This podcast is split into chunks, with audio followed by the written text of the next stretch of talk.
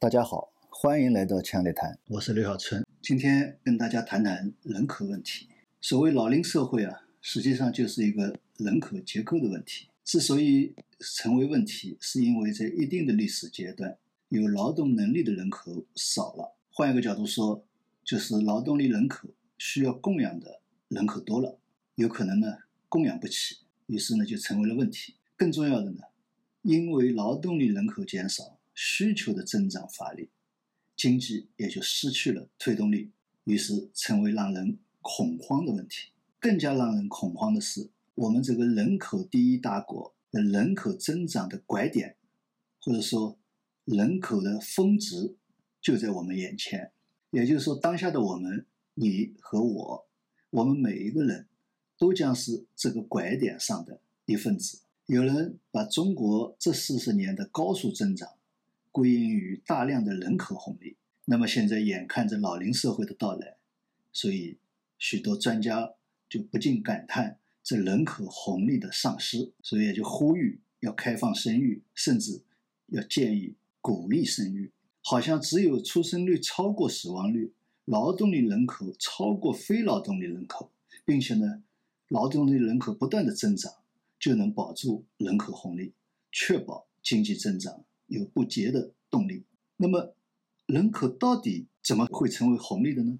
这个才是我们现在人口增长失速的当下，人类需要去追究的问题。当年马寅初先生呼吁计划生育的时候，说明我们当时人口太多了，但是我们当时没有收获人口红利。当我们说中国这四十年是托人口红利的福。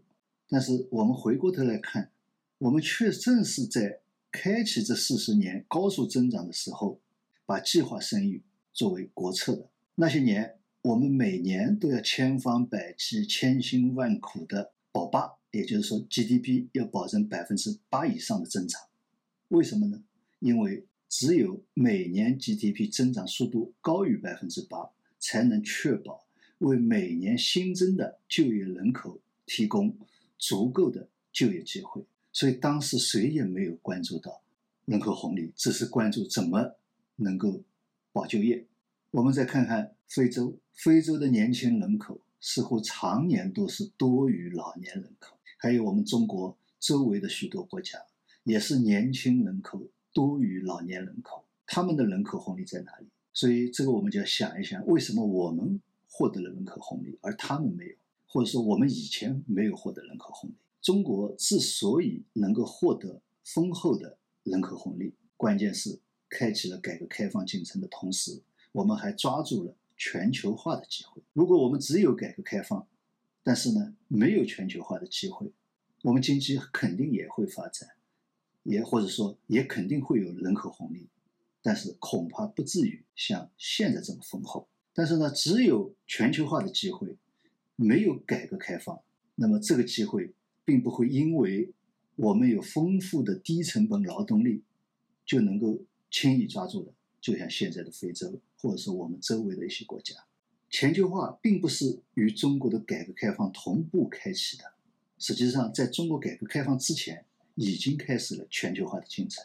那么在这个之前，是亚洲四小龙抓住了机会，一个社会让人们有机会。去追求美好的生活，有机会去创造价值，这才是真正的红利来源，而不仅仅是因为你有低价劳动力。单纯的人口结构比例会对社会经济有影响，但是它一定不是单一的决定性影响。所谓劳动力人口是一个相对的概念，人类寿命在延长，创造价值的岗位也在不断的丰富。传统说的劳动力人口。主要是从体力劳动的角度衡量的。现在高度工业化，尤其是教育普及以后，人类的生存状态不仅有自然年龄的阶段区分，更有人为的幼儿、学习、工作、退休的阶段区分。于是呢，我们把劳动力人口严格的限定在毕业以后到退休这么一个年龄段。所谓红利，主要就是这个年龄段的人口产生的。这样的划分。是不是符合现代人类乃至未来人类的实际生存状况或者可能的生存状况？这是值得我们研究的。心理学有心理暗示这么一个说法：人如果自我认为身体不舒服，不断的这么想、这么认为，最后你真的会导致身体出毛病。宏观经济方面，我们也有所谓的市场预期。当大家都在谈通货膨胀，谈着谈着，通货膨胀可能就真的会到来。我们对劳动力人口年龄的定性，同样也会扼杀这个年龄段以外人口的价值创造能力。也就是说，退休以后的人，或者说上学还没毕业的人，实际上他也有价值创造能力。所以现在许多人关于什么人口趋势的恐慌性的预测，我在想，难免不是这些人自己在给自己挖陷阱。我们在说劳动力人口占比下降的同时，感叹人口红利消失的时候，有没有想过现有劳动力人口本身的红利是否被充分发掘了？也就是说，我们存量的劳动力人口的红利是不是已经被充分的发掘了？我们在看机关还在搞干部年轻化，不少政府机关、国有企业还在执行退居二线的制度，还有许多。大型民营企业只聘用三十五岁以下的员工。十多年以前，我到基层行调研，啊，三十多岁的支行行长在感叹说，行里的员工老化了，平均年龄四十多岁。原因是什么呢？是当时为了减员增效，上级行控制新员工的招聘，所以呢，我们许多基层行没有新的员工补充，那么这样平均年龄就越来越大。那我也观察了一下，确实。能够感觉到行里面是暮气沉沉，我心里在想，即使是四十多岁，也不是老人呢。现在应该还定性为年轻人呢，不至于如此没有朝气。于是就再进一步分析，后来就发现是因为什么呢？就是因为我们在执行所谓的退居二线制度，我们规定处级干部五十五岁退居二线，科级干部五十岁退居二线，那么到地方上呢就加码。股级干部四十五岁退居二线，那你可能说退居二线也没退休啊？是的，没有退休。但是退居二线就意味着什么呢？意味着你一个干部如果三十岁还没有提拔，也就意味着没有晋升的希望了。如果说你提拔了以后没有继续的不断的提拔，那么你作为一个股级干部，做十多年就要退居二线。退居二线最大的问题是，退下来以后。基本上就是闲置在那里，连一般员工的作用都发挥不了。所以人们在四十岁左右的时候就已经在心里暗示自己：“哎呀，老了，老了，事业已经到了尽头。”因为事业已经到了尽头，就失去了继续学习新知识的动力。这不知不觉中就反映到一个人的精神面貌上，进一步反映到一个单位的精神状态上。所以你看上去这个单位就是。暮气沉沉的。四十年前提倡干部年轻化，是有当时的现实需要的。因为文革结束以后，从实现四个现代化的需要来看，当时的干部是青黄不接，需要加速干部的年轻化，来推进改革开放事业。像我们这一代人呢，就是在这股浪潮中成长起来的，赶上了年轻化的机会。但是呢，我们始终认为。那是一个特殊的年代，不会是常态化的现象。可是万万没想到，当我们退休了，这样的非常态化的现象依然还是在持续。毫无疑问，从一个企业来讲，如果员工年轻化，会更有朝气，更有创造力。但是就整个社会而言，这样的状态，则是在加速人口红利的收缩，或者说是在加速人力资本的折旧。如果企业，机关年轻化的非常态化现象，今后是个趋势。也就是说，企业单位年轻化是常态化现象。那么，我们现在与其研究促进生育的政策，还不如去研究如何来发掘现有劳动力人口的红利的潜能。这不是简单的延长退休年龄，因为你延长退休年龄，无非是延长退居二线的时间，并不能让人在延长的工作年度当中。创造社会价值，所以这是需要改革的。但是这样的改革，要比简单的放开二胎艰难的多了。但是如果真的改革的好，对社会是有效的多。因为老龄社会的到来，各路英雄开始大谈开发银发市场，这里隐含着一个意思，就是要开发银发一族的需求市场。这样看来，银发一族至少可以为黑发一族提供就业岗位，可以为黑发一族提供产生人口红利的空间。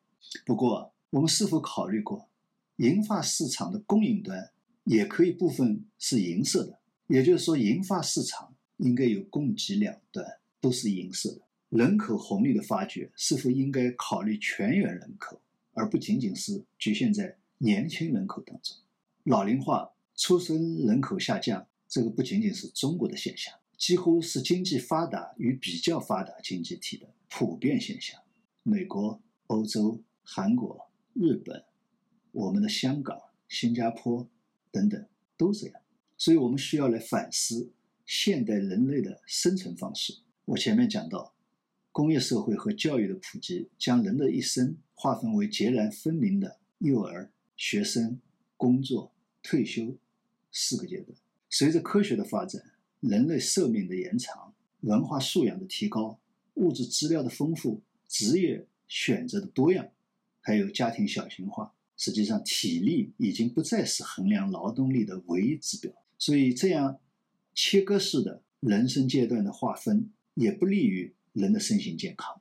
老龄化带来的一系列问题，都与这样的生存状态相关联。在后工业化时代。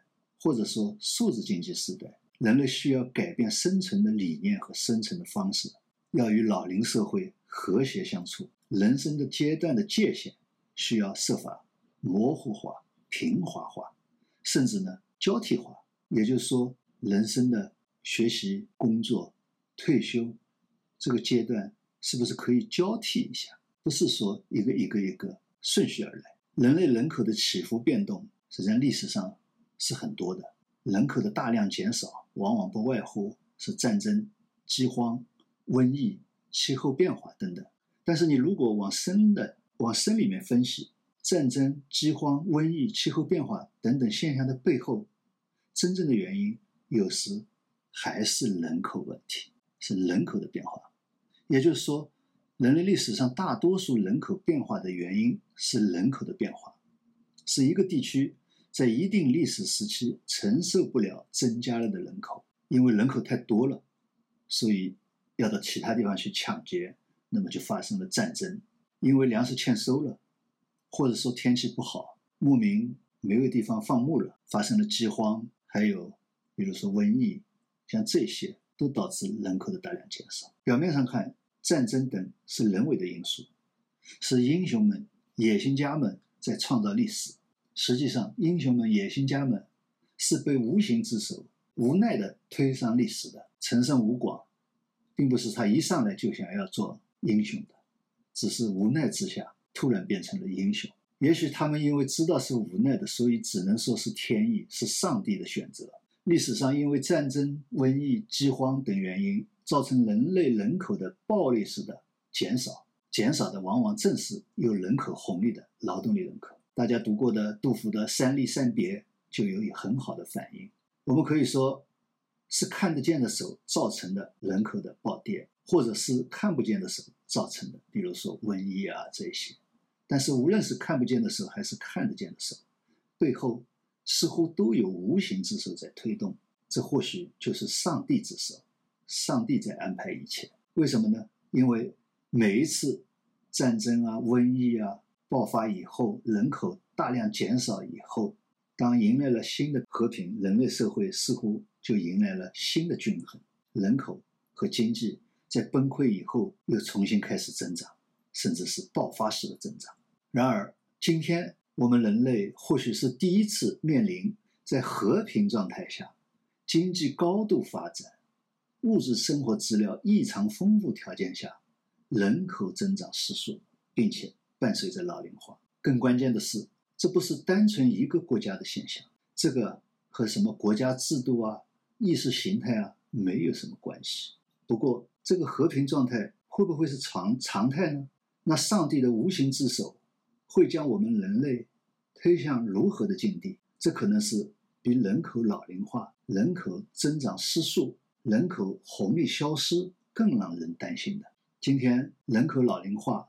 人口增长失速虽然不是个别国家的现象，但也不是完全普遍的现象，还有着明显的贫富差异。你如果仔细分析，美国、加拿大等国家早就进入了老龄化、人口增长失速的时期了，只是因为移民政策在维持劳动力人口的增长。假如我们真的认为人口红利对一个国家的经济增长具有决定性的作用，那么也可以说，像美国啊、加拿大这些国家是依靠输入性的人口红利在支持经济的发展，同时呢，把战争、饥荒、动乱等等留在了那些有丰富的劳动力人口，但是呢，却不能产生人口红利的国家。这样的均衡方式，现在看来已经不能维持下去了。对于美国、加拿大、欧洲这些输入性人口红利的国家来说，这样的人口输入对他们自身的人口结构和贫富差距造成了严重的不均衡，于是产生了特朗普现象。所以，特朗普现象不仅仅是美国现象，这样的现象又会将世界带向何方？这是百年大变局的一个未知数。所以，当这个时候啊，我们需要从全球变局的视野。来看待人口的变化，不能单纯就人口认人口，就我国人口说我国人口，头痛一头，脚痛一脚，用这样的方式来开药方，我觉得呢，放开生育政策是应该的，应该让生育有一个自然的过程，没必要去人为的控制。但是鼓励生育的政策之类，我觉得还是省省为妙啊。什么有人提出来生一个孩子奖励一百万之类的，我觉得这种。馊主意还是少为妙。这种政策解不了近忧，你现在生出来也不能劳动，而且还会留下远患，可能十多年以后又成了就业的压力。人类的生育欲望不是直线逻辑的产物，和生得起生不起实际上没有太大关系。和平时期人口稳步增长，不一定是生育欲望的增强，更主要的是因为。孩子的存活率提高了，和人的寿命延长了。如果观察历史，你往往发现，人类往往是在未来不确定的情况下，冥冥之中生育欲望更其强烈。你看那些贫困的国家，孩子生的一串一串的。所以，如果说你在未来生老病死有保障的情况下，人有的时候反而没有生育的欲望。现代发达经济体率先进入老龄社会，应该就是一个很好的注脚。所以我很怀疑，我们的计划生育政策在我国社会老龄化进程当中，真正有多少作用？为什么呢？因为我国执行计划生育政策的过程，也是我国开改革开放经济起飞的过程，同时也是我国家庭少子化的过程。我们以比发达国家快得多的速度，由前工业社会进入后工业社会，老龄化的速度快于这些国家，我觉得一点都不奇怪。更何况，我国没有输入人口红利，因为我们没有移民政策，反而是往外移民了，所以没有计划生育政策，我国也会在这个时期进入老龄社会，人口增长失速。计划生育生育政策是这样，那么何况你现在来搞什么奖励生育政策？